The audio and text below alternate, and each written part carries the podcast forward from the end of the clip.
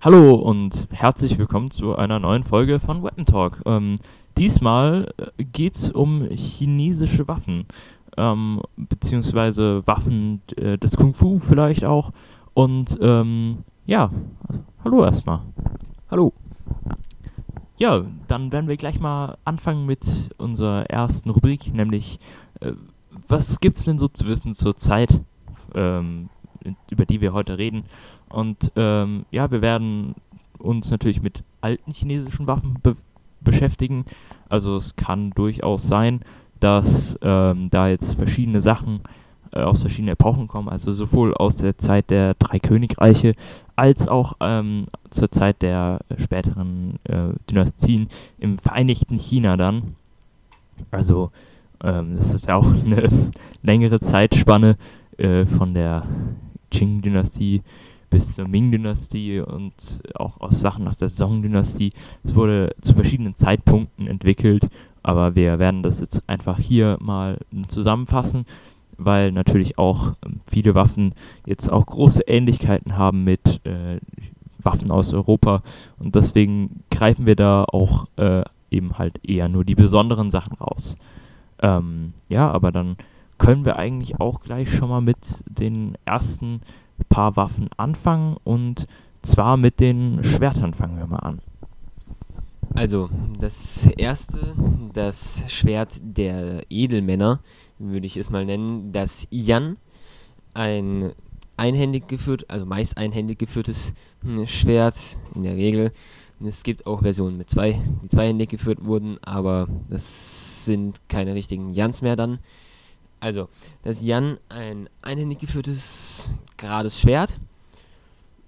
Hm, nicht allzu lang, so einhändig lang halt. Äh, relativ flexible Klinge, zweischneidig geschliffen. Und ja, geschliffen an der Spitze, äh, sehr scharf. Äh, Ober Spitze meint oberes Drittel. Im, Im mittleren Drittel halbscharf und im unteren Drittel fast gar nicht geschliffen. Einfach aus dem Grund, weil man mit im unteren Drittel meistens blockt und mit dem oberen Drittel meistens dann schlitzt. Und wenn man blockt, die Klinge, wenn sie zu scharf ist, einfach abbricht. Ja. Und eben dadurch ergibt sich auch die Technik dieses Jans eben meistens Hiebe von unten, Stiche, kurze Schlitze, äh, ja, Schlitze kann man, schlitzende Bewegungen, vielleicht besser ausgedrückt. Ja. Und das wird ermöglicht durch einen Griff, der äh, gehalten wird von Mittelfinger, Ringfinger und vom Daumen umschlossen. Das sind die Finger, die den Griff hauptsächlich führen. Die anderen beiden, Zeige und kleiner Finger, werden nur locker drüber gelegt zum, zum Kämpfen. Das ermöglicht äh, schön kreisende Bewegungen und auch von unten schnelle Richtungswechsel, wenn man das so sagen kann. Ja, ähm, Parierstange gibt es bei diesem Schwert nicht, nur einen kleinen, äh, man kann nicht mal mehr sagen Handschutz, sondern nur, äh, es ist eine kleine Verdickung über dem Griff, dass die Hand einfach nicht beim Stechen auf die Klinge abrutscht aber es hat nichts damit zu tun, dass die Hand geschützt ist. Dafür ist es zu klein. Ja, so viel dazu. Dann kommen wir zu einem, dem chinesischen Säbel, dem Dao. Das ist eine etwas ja, brutalere Waffe. Also nicht so, nicht unter den Edelmännern jetzt verbreitet, einfach dadurch, dass es eben, dass sie eben äh, ein, mehr Gewicht nach vor äh, auf der Klinge hat ähm, und einfach eher auf, auf das Schwingen ähm, und auf härtere Schläge, die durch Schwung, äh, Schwung entstehen, also auf, auf Hacken, nicht auf Schlitzen ausgelegt ist und ähm, auch eben nur einschneidig ist. Und ja, der DAO wird meistens äh, von eher ähm, Banditen geführt und ja, ist auch, wie gesagt, äh, mit dem europäischen Säbel zu vergleichen. Mehr oder weniger. Äh, ja, dann kommen wir zum Dreistock. Also, der Dreistock ist äh, nicht ganz so geläufig wie das, äh, wie die wahrscheinlich allseits bekannten Nunchucks. Funktioniert allerdings nach dem gleichen Prinzip. Es, der Dreistock ist, äh, sind drei einzelne Stöcke, die jeweils mit, miteinander durch eine kurze Kette verbunden sind. Das heißt, dadurch werden äh, Techniken ermöglicht wie, ermöglicht wie bei Nunchucks, also dass man zum Beispiel mit zwei Stöcken äh, Quetschungen, äh, Quetschtechniken anwenden kann und auch hebeln kann. Aber halt, dass man gegenüber den Nunchucks eben noch den Vorteil hat, dass man mit dem dritten Glied eben während man irgendwie, sagen wir, einen Arm quetscht, auch noch blocken und schlagen kann. Also sprich, man hat einfach mehr Möglichkeiten als mit den Nunchucks.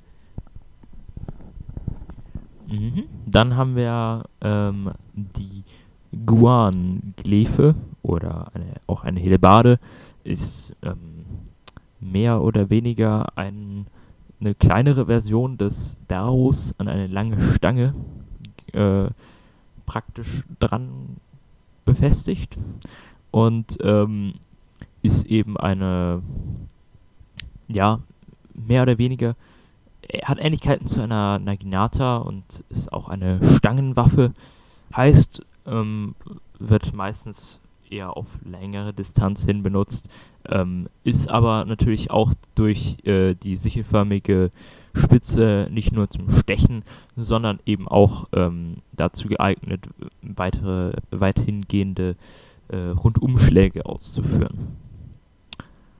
Genau. Wenn wir schon bei den Stangenwaffen sind, würde ich direkt mit dem G weitermachen eine, wie ich finde, sehr schöne Waffe, weil sehr pragmatisch angelegt. Und zwar, der G besteht an sich ein langer aus einem langen Schaft äh, mit einer speerspitzenmäßigen Spitze daran. Und äh, etwas unterhalb der Spitze, also der Spitzenklinge, ist eine weitere Klinge angebracht, die sich mehr oder weniger orthogonal zum Schaft von der äh, vom Schaft abzweigt. Es ist nicht ganz äh, rechtwinklig, sondern ein bisschen mehr als 90 Grad. Es hat den Grund, dass eben bei dieser Klinge genau der schmale Grad äh, gesucht wurde zwischen dem perfekten Schneiden beim Zurückziehen, aber auch dem, dass man trotzdem noch zum Beispiel Schilde einhaken und runterreißen kann. Ja, also die Waffe wurde verwendet meistens im Militär, weil an sich keine sonderlich aufwendig herzustellende Waffe und dafür sehr effizient, effizient und sehr pragmatisch. Ähm, bleiben wir doch noch mal kurz bei den Stangenwaffen. Und zwar ähm, zu der Mondsichelschaufel oder chinesisch Yui Changjiang. Ja, das tut mir leid wegen der Aussprache. Ähm, ich, es ist nicht so, äh, da bin ich jetzt auch kein Experte auf dem Gebiet, aber ähm, ja. Die Mondsichelschaufel ist eine äh, Stangenwaffe, wie gesagt, und äh, hat praktisch eine Klinge vorne dran montiert, orthogonal zum Schaft, die eben ähm, vom Schaft hin weggebogen ist wie eine Mondsichel und auch äh, in, an der Innenseite dieser Mondsichel auch geschärft ist. Das heißt, äh, man kann damit äh, zum Beispiel sehr gut Leute wegschieben oder zum Beispiel vom Pferd stoßen. Ähm, ist aber auch theoretisch äh, mit einem der Spitzen auch zum äh, Aufspießen von Gegnern mehr oder weniger geeignet. Genau. Dann kommen wir schon zu äh, einer Waffe, die wir schon mal besprochen hatten.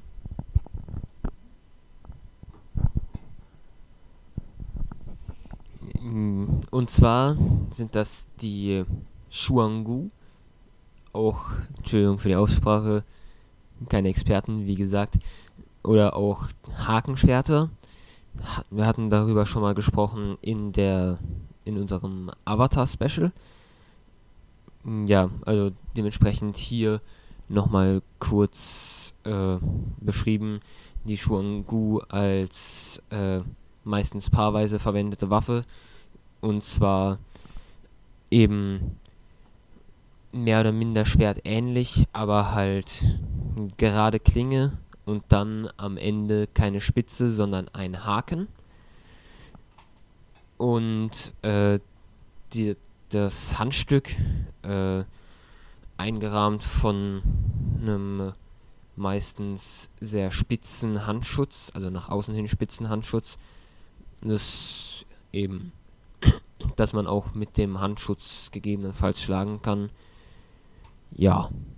Und eben die Haken perfekt, um Leute aus dem Sattel zu ziehen, andere Waffen irgendwo wegzuziehen und zu sperren. Also sehr vielseitige Waffen. Ja, dann kommen wir zum Seilpfeil oder auch Sheng Piao.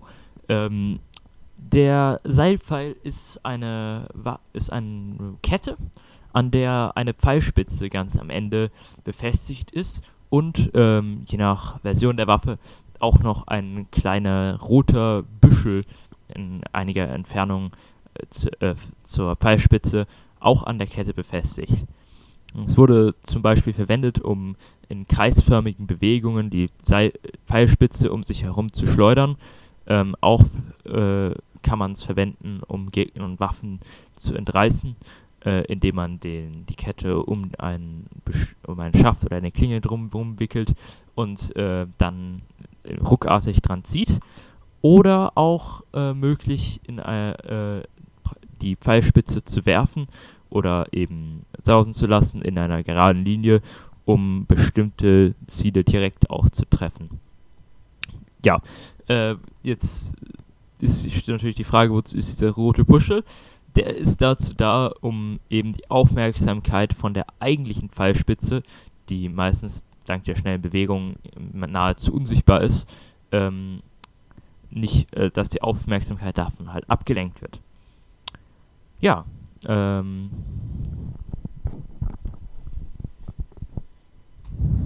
Dann äh, gehen wir in mehr eher zivilere Waffen, also Waffen, die nicht unbedingt auf dem Schlachtfeld getragen wurden, sondern so in den Straßen zum Beispiel teilweise aufgetaucht sind. Also die folgenden jetzt wahrscheinlich eher nicht, weil schick, aber halt nicht unbedingt militärische Waffen. Und so zum Beispiel die Imei-Stichnadeln sind äh, von der Länge her in etwa Stricknadel, Stricknadeln aus eben Stahl, stabil genug, um zu blocken und zu stechen. An beiden Spitzen, also an beiden Enden spitz und pointiert. In jeder Hand eine, mit denen man sich eben verteidigen konnte. Besonderheit hierbei ist, dass die einzelnen Nadeln meistens an in der Mitte an einem Ring befestigt waren, dass man sie um, dass man diesen Ring in den Fing an einen Finger stecken konnte und dann die Nadel einfach wie ein Propeller an seiner Hand drehen konnte, hatte den simplen Zweck, dass man zum einen mehr Halt hatte, wenn man gestochen hat und auch geblockt hat und zum anderen den, dass man, weil man ja diese E-Mail-Nadeln paarweise führt, dass man mit einer Hand die Nadel schnell rotieren lassen kann, weshalb, wodurch sie ziemlich schnell blinkt und dadurch auch ziemlich viel Aufmerksamkeit auf sich zieht, um eben von der anderen Hand, mit der man dann angreift, abzulenken. Wie ich finde, auch sehr schöne Waffen, wenn auch nicht militärisch. Dann kommen wir zu meiner persönlichen Lieblingswaffe und zwar dem Horse Chopper.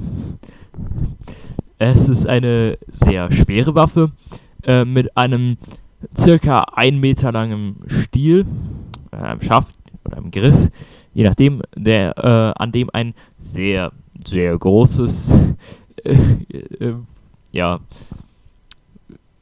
Schneideblatt befestigt ist, äh, mit dem man, das auch sehr, sehr schwer ist, und äh, mit dem man zum Beispiel einen so schwungvollen Sch Schlag ausführen kann, dass selbst ein Pferd äh, dadurch zu Boden gehen kann. Natürlich nur, wenn man es richtig macht. Und es ist auch nicht sehr leicht zu bedienen, diese Waffe. Nicht sehr mobil, aber trotzdem einfach lustig. Ähm, ja, dann kommen wir eigentlich auch schon zu unserer dritten Rubrik und zwar dem ähm, Kampf von Till und mir. Und äh, ja, ich persönlich habe mir dieses Mal ähm, die Seil, den Seilpfeil ausgesucht. Ähm, Till, was hast du? Ich glaube, das hat sich vorhin schon ein bisschen angekündigt. Die Effizienz finde ich einfach zu toll, deshalb es muss sein, ich muss den Gö nehmen. Ja gut, ähm, äh, jetzt stellt sich die Frage, äh, erstmal, wie weit sind wir am Anfang des Kampfes voneinander entfernt? Wenn wir theoretisch nah aneinander wären, dann ist es natürlich ziemlich klar, wie der Kampf ausgeht, da der Seilpfeil auf nahe Entfernung nicht so äh, gut ist wie das G. Äh, zumal einfach die, die Kraft, die man damit auswirken kann, aus, auf den Pfeil äh, drauf bekommt, einfach nicht so groß ist, wenn der Radius, den man bewegen kann, einfach kleiner ist. Aber wenn wir mal davon ausgehen, dass wir einige Meter weit voneinander entfernt starten, dann wird das Ganze natürlich schon interessanter. Hm, ich würde durchaus sagen, dass man mit dem Seilpfeil ähm, schon mal eine Chance hat. Einfach nur, weil man eben gut, äh, weil es einfach sehr unvorhersehbar ist, wenn man äh, vor allem dich auch sehr gut auf Abstand halten kann. Und ähm, ja, vielleicht könnte man einfach mal, äh, könnte ich einfach mal anfangen, in ein Geschehen zu entwickeln, in dem ich sage, mh, hm, ich schleudere, um äh, es zu eröffnen, erstmal meinen Seilpfeil in gerader Linie auf äh, dich drauf soll kein tödlicher Treffer werden, sondern dich einfach erstmal ermüden, vielleicht auf die Beine oder auf die Arme oder auf den Brustkorb. Also äh, Geschosse in gerader Linie sind, wenn wir davon ausgehen, dass wir ein, einige Meter voneinander entfernt stehen, relativ früh zu erkennen. Dementsprechend auch relativ einfach durch einen kleinen oder auch großen Sidestep äh, auszuweichen. Genau darauf würde ich äh, gehen, genau das zu tun, einmal ausweichen und wenn sich mir die Gelegenheit direkt bietet, nicht mit einem Schritt nach links, sondern schräg nach vorne, um eben die Distanz direkt zu versuchen, ein bisschen zu verringern. Mm, ja, könnte funktionieren. Äh, allerdings kann man auch aus so einer Vorwärtsbewegung mit dem Seilpfeil ähm, natürlich gleich wieder äh, viel machen, weil wenn du jetzt nach vorne gelaufen bist, dann habe ich natürlich den Seilpfeil gerade in der Hand so weit ausgestreckt, dass er dich theoretisch da treffen könnte. Heißt, dass die, äh, das heißt, dass ich die Länge des Seils nur minimal ähm, korrigieren muss und praktisch einen direkt einen kreisförmigen Schlag ähm, einmal im Kreis rum ausführen kann. Ich muss auch da meinen Körper nicht wegdrehen dafür. Also ich könnte dich immer noch äh, beobachten und falls du jetzt auf mich zugerannt kommen solltest, kann ich da immer noch nach hinten äh, ausweichen und vielleicht sogar einen ähm, Schlag mit der Kette von oben äh, ausführen, der äh, oder beziehungsweise in einem Kreis über meinen Kopf auf dich hinuntersausen zu lassen, um eben ähm, da vielleicht deine, deine, äh, deine bereits angefangene Bewegung gegen dich zu benutzen. Ich stimme dir zu, dass man aus der äh, geraden Bewegung ziemlich schnell wieder eine kreisförmige machen kann. Allerdings ist die Frage, ein G ist an sich äh, ungefähr 1,80, 2 Meter lang. 2 Meter müsstest du also weg sein, dass ich dich mit dem nicht erwischen würde. Das heißt, ich gehe davon aus, dass du außerhalb dieser Reichweite versuchst zu bleiben. Dementsprechend ist es so, dass ähm, der Radius, mit dem du den Pfeil um dich herum schwirren lässt, der Radius, also die Länge des Seils, muss dann ja auch mindestens 2 Meter betragen. Und das kann man mal kurz durchrechnen. 2 Meter, es gibt schon eine ordentliche Strecke. Also sprich, es geht schnell in eine äh, Kreisbewegung wieder. Allerdings glaube ich, dass diese Kreisbewegung nicht unbedingt direkt funktionieren würde für einen Angriff, sondern eher zuerst kurz, um auf Distanz zu halten, zu versuchen, aber nicht direkt so, dass man direkt beim ersten zurückziehen und beim ersten Wirbeln direkt wieder einen Schlag auf diese zwei Meter kraftvoll anbringen könnte. Das stimmt, es wird wahrscheinlich eher schwieriger, den ähm, Pfeil dann, die Pfeilspitze dann hochzubekommen, wenn man so einen äh, großen Radius hat in dem Fall. Ähm, also müsste ich da auf jeden Fall schon nach hinten ausweichen. Aber theoretisch ist der ähm, ist, ist die Strategie, äh, dass wenn du auf mich zulaufen solltest, ähm, ich dann einen Schlag von oben führe, wahrscheinlich nicht schlecht, weil einfach dieser äh, Schlag von oben ähm, sehr einfach äh, auch letztendlich dann effektiv sein kann, weil eben der ähm, Kopf dann relativ schwer ist zu schützen ähm, für dich. Und äh, ich da einfach in der Hinsicht einen Vorteil hätte, wenn das natürlich nicht klappt und äh, sich irgendwie mein, ähm, meine Pfeilspitze verheddert, dann würde ich auch sagen, dass man mit dem G dann einen Vorteil hat, wenn es jetzt ähm, wenn es ein Schwert wäre, wäre das vielleicht was anderes, aber mit einem Gö ist, hat man halt einfach den, hast du halt einfach den größeren Hebel und kannst äh, auch einfach mit dem Gö dann auch theoretisch, wenn die, ich die Waffe versuche hinter mich zu bringen, einfach ziehen. Und mich da einfach mit der Innenseite praktisch aufschützen. Also äh, nah rankommen lassen darf ich dich da auf jeden Fall nicht. Da muss ich mich schon ähm, auf, eine, auf einen sicheren Treffer verlassen, was natürlich ähm, in so einem Kampf natürlich dauern kann, bis der eine dann Fehler macht und ähm, dann ist es der Kampf meistens schnell zu, zu Ende. Ähm, deshalb würde ich sagen, das kommt in dem Fall jetzt eher auf die Ausdauer an, äh, mit der wir beide dann kämpfen, bis wir dann irgendwann einen Fehler machen. Da stimme ich vollkommen zu, vor allem weil diese Schläge von oben äh, fast schon eine grausame Effektivität besitzen, weil man wirklich da schnell wieder einen Schlag von oben nachsetzen kann. Das heißt, es geht wirklich Schlag auf Schlag, um das Wortspiel mal anzubringen. Und die Frage ist halt äh, bei, wenn man wirklich versucht, einen sicheren Schlag zu landen, was natürlich meine, auch meiner Meinung nach die beste Taktik ist, ist es halt wirklich, äh, wer zuerst Fehler macht.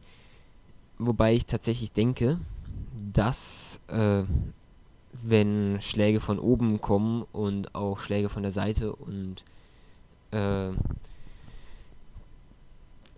äh, das Schleudern des Pfeils auf gerader Linie, ist es, glaube ich, für dich ein wenig anstrengender, das die ganze Zeit aufrecht zu erhalten, als für mich mit meinem dazustehen und zur Not wieder zurückzuspringen.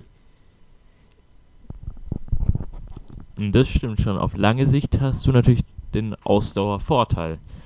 Ähm, also würde ich sagen, dass ich gewinne, falls ich in den ersten paar Minuten des Kampfes irgendwie einen ähm, gescheiten Treffer anbringen kann und ähm, eben dich äh, eben verletze oder so. Ähm, dann kann es auch auf lange Sicht hingehen, dass ich dann gewinne. Aber äh, wenn ich eben äh, nicht am Anfang irgendwie gleich irgendwas mache, sondern äh, eher ja, bitterlich versage, dann ist es schon eher wahrscheinlicher, dass auf lange Sicht eher du gewinnst. Ja, dann sind wir doch zu einer ähm, mehr oder weniger für alle zufriedenstellenden Ergebnis gekommen. Also würde ich sagen, beenden wir hier unseren Podcast. Ähm, also äh, ein Tschüss von mir und äh, macht das ganze Zeug, das ihr euch sonst auch immer sagen, also sowas wie Soziales. Ja. Ja, ja. Ciao, tschüss. Música